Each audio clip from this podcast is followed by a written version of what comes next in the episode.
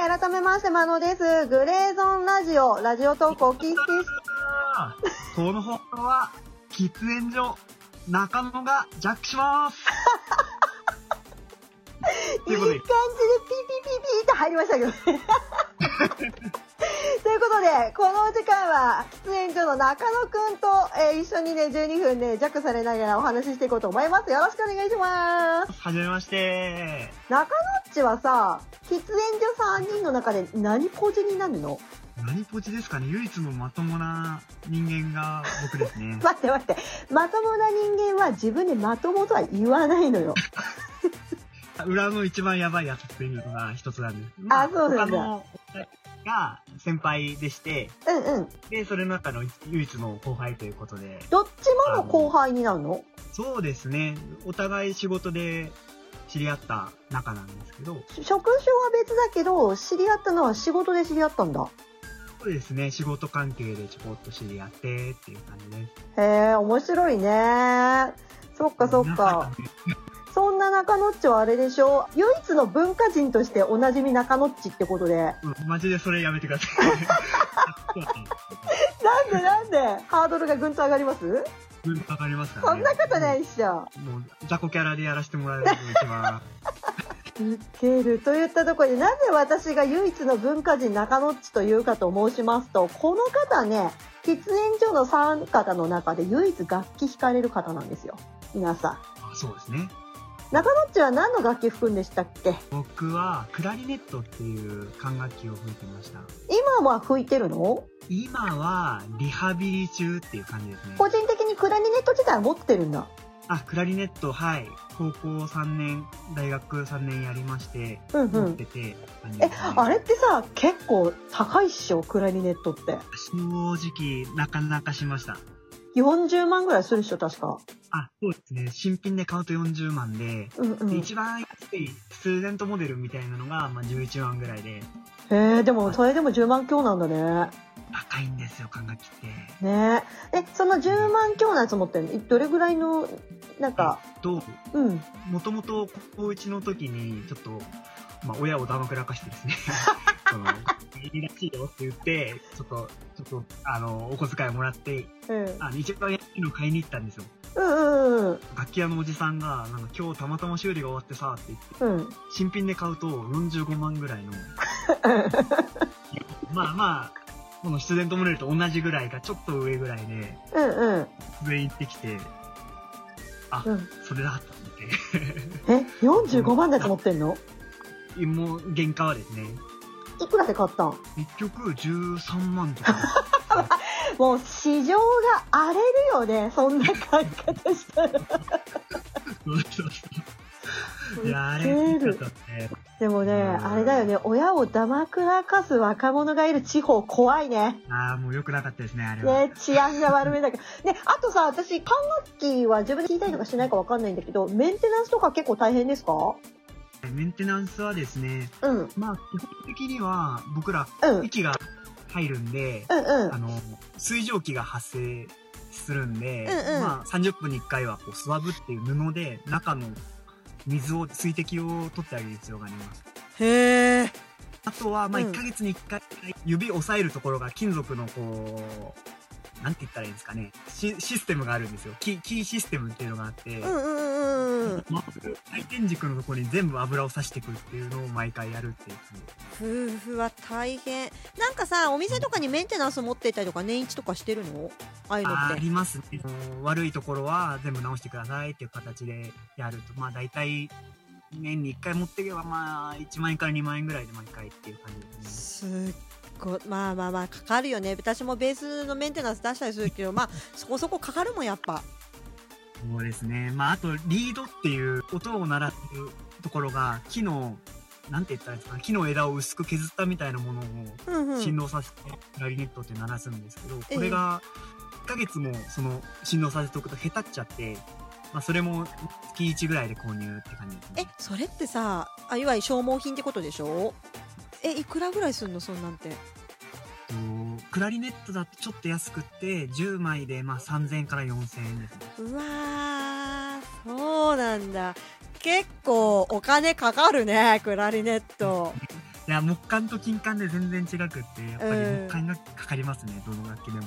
そっか繊細だもんね。今さリハビリ中とお話ししてたけどゆくゆくはあれ、まあ、あのどっかオーケストラ入ろうかなっては思ってるの？オーケストラ団体っていうかウィンドウオーケストラ、吹奏楽団体もまあ、地域にあるんで、んうん。そこに入ることを考えてるんですけど、今は彼女とデうん。ュエットで今は、ちょっと練習しようかって言って。へえ。ちなみに彼女さんは相方さんは何をひ弾いてらっしゃるんですか？相方はアルトサックスを弾いてます。おーアルトサックス弾いてんだ。へえ。高え校の部活で、ー、ううんん。たまたま同期で、うん。それ以来の付き合いでっていう感じ。で。赤裸々。中野赤裸々。そうそう、いや、もう2年3年吹いてなかったんですけど、ちょうん。うんっとコロナ禍で暇だねということで、あそうなんだ。やっぱりきっかけはコロナなんだね。そうでですね、もうあんまりにどこも出かけられないから、ちょっと楽器を引っ張り出してみるかって。言って、あお互いにね。うんうんうんうん。面白いですね、でも久々に吹いてみると。そうだね。でクラリネットとアルトサックスか2パートでやっぱ成立するもんかまあ、バランスとしては、だいたいアルトサックス1本にクラ3本欲しいんですけど。まあまあねよくう。言うとね うんうんうんうんなんとかなります。2部だと、まあ一般的にはソプラノサックスとアルトサックスの二重奏曲っていうのが結構あるんで、うんソプラノサックスを僕がペイクラリネットで吹くっていう感じですね。じゃああれだね中野っちはもう喫煙所と別にアカウントを作ってラジオトークの生放送でそれをやるしかないねもなるほどですね。う 楽しみにしてますやってる場合じゃないです。頑張ります。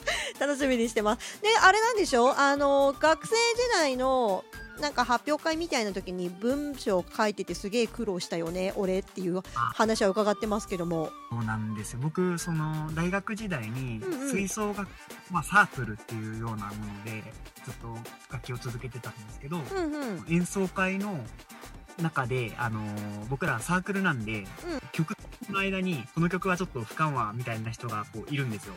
はいはいはいそうなんだね入れ替わるんで、多分1分から2分ぐらいこう間がないと演奏会が成立しないっていうのがあって、間を埋めるための司会原稿っていうのを書いて、本番、あの、司会の方に読んでもらうっていう仕事をしてまして。そのさ原稿内容はどちらかというと曲のこういうところが聞きどころとか概要とかそういうことを書いてるものだったりするの？そうですね。まあ、大体そういう概要を書いていくんですけど、まあ、うんなかなかダメ出しされるんですよね。えそれは誰にダメだったあの、指揮者ですね、指揮者。あーそういうことかお前が書けよって感じだけどね本当に生まれがけようってずっと思ってるんですけど、なんだあの何？あの地元の小沢誠二みたいないたってこと？スキーヘッドでした。マジかいがちいないやーそうなんですよね。やっぱりね、し語りすぎちゃうんですよね。あー。それは何？ウィキっぽくなっちゃうってこと？大難楽章ではここが見せどころでみたいなことをうん。語っちゃうとすると、なんかついこう曲をフラットに聴けなくなるじゃないですか。あーそうだね。そこばっかり注目はしちゃうよね。来た来たって思うか、あるいはあれ？なんか言ったほどじゃないなみたいな、まあどっちにせよバイアスがかかっちゃうみたいな。ところ。説明しすぎると今みたいななんかちょっとこう本編がうんまあ良くも悪くもなんか影響されちゃうことがあるし、うんうん。逆にでは作曲家の人生がこうでみたいなことをなんか言うとすごい鼻につくんですよねうんちく臭くて。ああなるほどね。そっかもううん。あーまあ物はいいようだな。でもでもその人の背景を知ると割とその音楽は親近感を持てるけどね。あでも多分そうなんですよ。だからモーツァルトのなんだろう好物がカレーでみたいなことはダメなんだけれども、モーツァルトはこのタイミングで恋愛をしていてみたいなそういうことは実は多分関わってくる。んですまあそうだよね。絶対かかってくるよね。あーといったところで残り1分でございます。このセクションでは文化人中野っちにご紹介を1曲していただくということなんですけども今回ご紹介いただく曲はそれを踏まえてどういった曲をっていう感じなんですけども、今回紹介させてもらうのが、えっと、女優の橋本愛さんが「うん。THEFIRSTTAKE」という YouTube の企画で歌われた「木綿のハンカチーフ」を紹介します、結構この曲はいろんな人がこすってるけどなぜあえてこれをっていうところですね。あのーまあさっきの司会原稿音楽を断る語るっていうところに関わってくるんですけど、うんうん。えっ、と、カンスケさん。っうんうん。ていうラジオトーカーさんが、えっ、と、この曲を言葉で評価してたんですよね。うんうんうんう。ん。ラジオトーク内で。うんうん。でそなんて言ったらいいのかな？絶妙な、あのー紹介だったっていうことですね。やっぱり、自分、自分が、うん。うん好きな曲とか、良かったって曲を伝えるのって、まあ、やっぱ司会原稿を書いてた身からするとすごい難しいなと思うんですけど、うんうん。